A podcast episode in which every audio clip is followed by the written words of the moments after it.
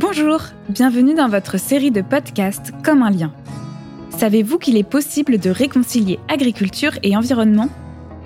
À travers toute l'Occitanie, des agriculteurs testent de nouvelles méthodes pour réduire l'impact de l'agriculture sur la nature. Souvent pointés du doigt quand on parle de climat, les agriculteurs se mobilisent pour inventer de nouvelles pratiques, explorer des méthodes naturelles et transformer le monde rural pour faire face aux défis d'aujourd'hui.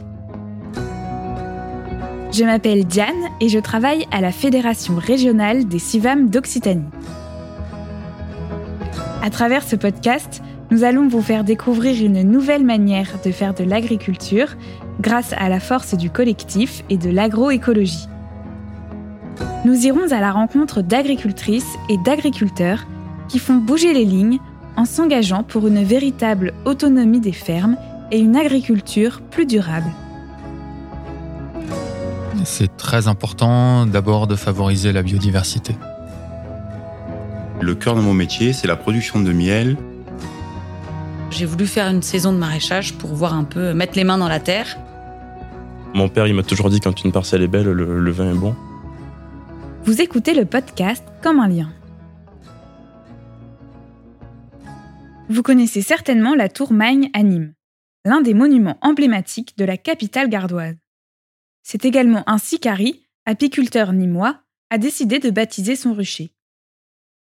Depuis de nombreuses années, avec plusieurs autres apiculteurs de la région, il mène d'importants travaux de sélection génétique des abeilles pour les adapter aux spécificités du climat méditerranéen.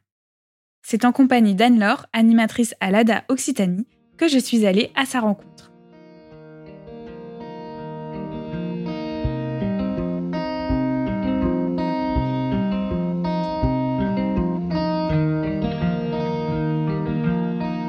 Bonjour, je m'appelle Harry Charas, je suis apiculteur professionnel à Nîmes dans le Gard.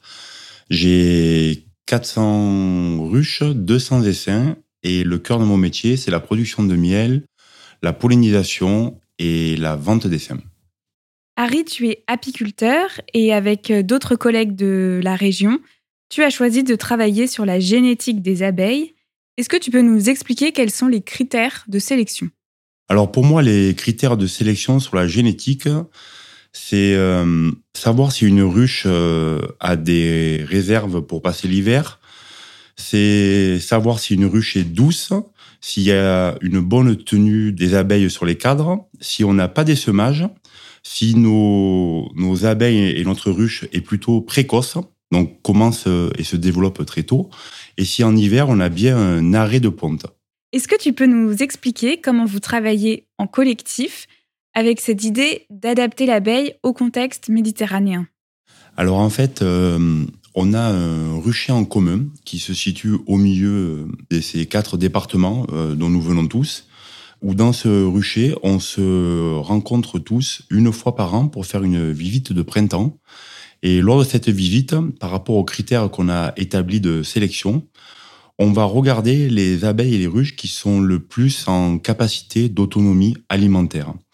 C'est ce qu'on appelle en fait euh, des ruches remarquables. C'est ce qui vient aux exploitations et c'est le meilleur du meilleur qu'on a chacun amené, donc amené localement dans ce rucher qui se situe à Gignac, où là on essaie vraiment d'orienter notre sélection sur l'autonomie euh, alimentaire de notre abeille. On a déposé en créant ce groupe, ce CETA, donc en 2016, un GI2E qui nous a permis en fait de travailler sur euh, une abeille euh, locale et de commencer à sortir les premiers critères. Et là, en 2022, on a redéposé un GI2E pour travailler vraiment plus précisément sur l'autonomie alimentaire. Autonomie alimentaire qui devient vraiment très importante pour nous, due un petit peu au réchauffement climatique.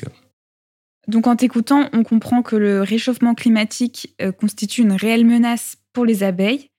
Est-ce que la sélection apicole, c'est une réponse efficace? Alors la sélection apicole, c'est une réponse euh, efficace, mais je voudrais d'abord euh, définir un peu plus ce que ce qu'est pour nous le réchauffement climatique.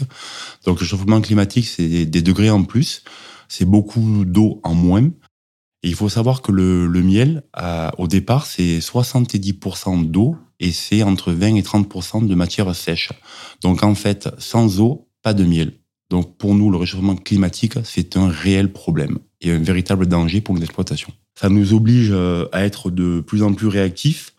Euh, nos circuits de transhumance ont évolué. Les mielées sont de plus en plus courtes, sont même de plus en plus tôt. Il faut s'adapter. On peut avoir du gel qui survient à des moments qui normalement ne devraient pas avoir lieu. On peut avoir de la canicule qui vient et qui en quelques jours va nous faire euh, rater ou passer à côté d'une floraison qui devrait être plus longue normalement et plus étalée. Donc, euh, d'où ce besoin de réactivité et, de pouvoir euh, déplacer nos abeilles quand ben, on a un champ de, de, de thym qui a, qui a gelé ou qui a subi un manque d'eau en hiver ou qui tout simplement a eu de la canicule et est complètement brûlé par le soleil.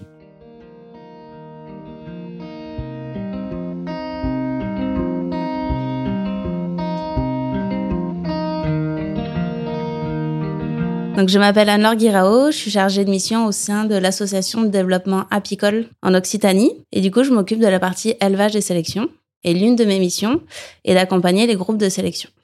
Donc, cet accompagnement proposé par euh, l'ADA Occitanie consiste à fédérer et animer les groupes de sélection et notamment de les accompagner dans la définition et la mise en œuvre de leur schéma de sélection, à organiser avec des apiculteurs volontaires le testage du matériel génétique d'intérêt pour le groupe dans des conditions d'exploitation diverses et représentatives de la région.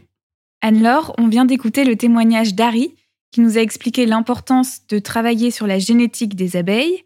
Est-ce que toi, tu peux nous expliquer pourquoi c'est essentiel aujourd'hui pour les apiculteurs de pratiquer cette sélection en collectif? Donc la sélection a pour objectif de disposer des colonies les mieux adaptées possibles aux besoins des apiculteurs et des apicultrices.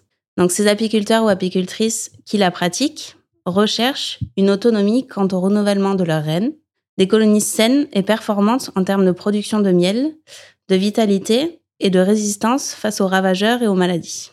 Donc la sélection demande du temps, de la persévérance, mais elle n'est pas toujours rentable. Donc les résultats sont lents et peu d'apiculteurs ou apicultrices arrivent à faire un gros travail de sélection à l'échelle de leur exploitation. Donc face à ce constat, la sélection collective peut être une solution motivante et efficace.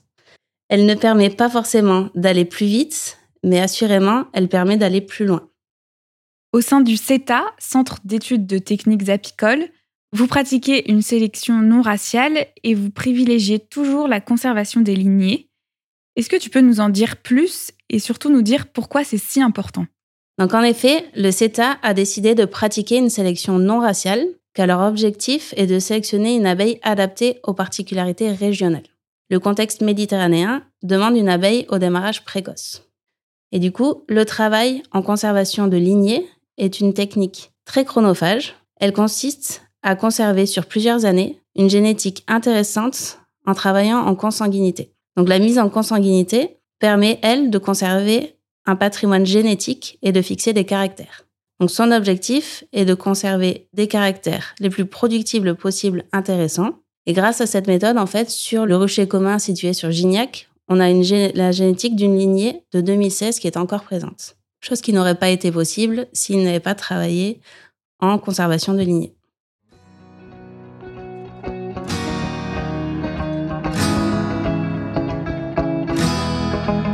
Vous l'avez compris, face aux problématiques liées au changement climatique, les apiculteurs doivent agir collectivement et imaginer de nouvelles solutions pour pérenniser leurs activités. Et bien entendu, la sélection génétique au sein d'un collectif est l'une de ces solutions.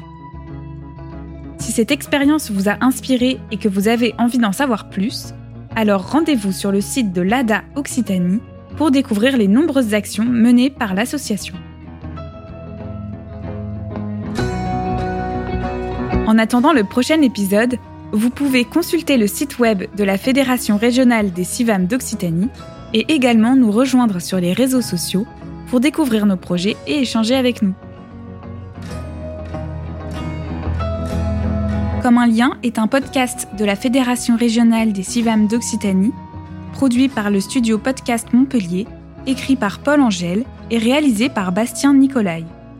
Ces épisodes sont financés par la DRAF Occitanie et la région Occitanie.